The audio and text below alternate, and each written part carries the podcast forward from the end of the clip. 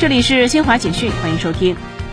外交部发言人汪文斌十号在介绍春苗行动时说，目前已有超过一百一十八万名海外中国公民在一百五十多个国家接种了中外新冠疫苗。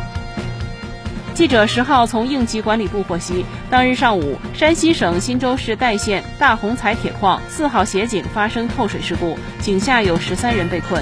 应急管理部已指派国家矿山安全监察局一名副局长率工作组和专家赶赴现场指导救援处置。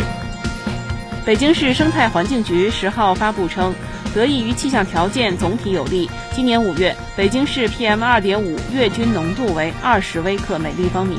创有监测记录以来单月最优水平。以上，新华社记者为您报道。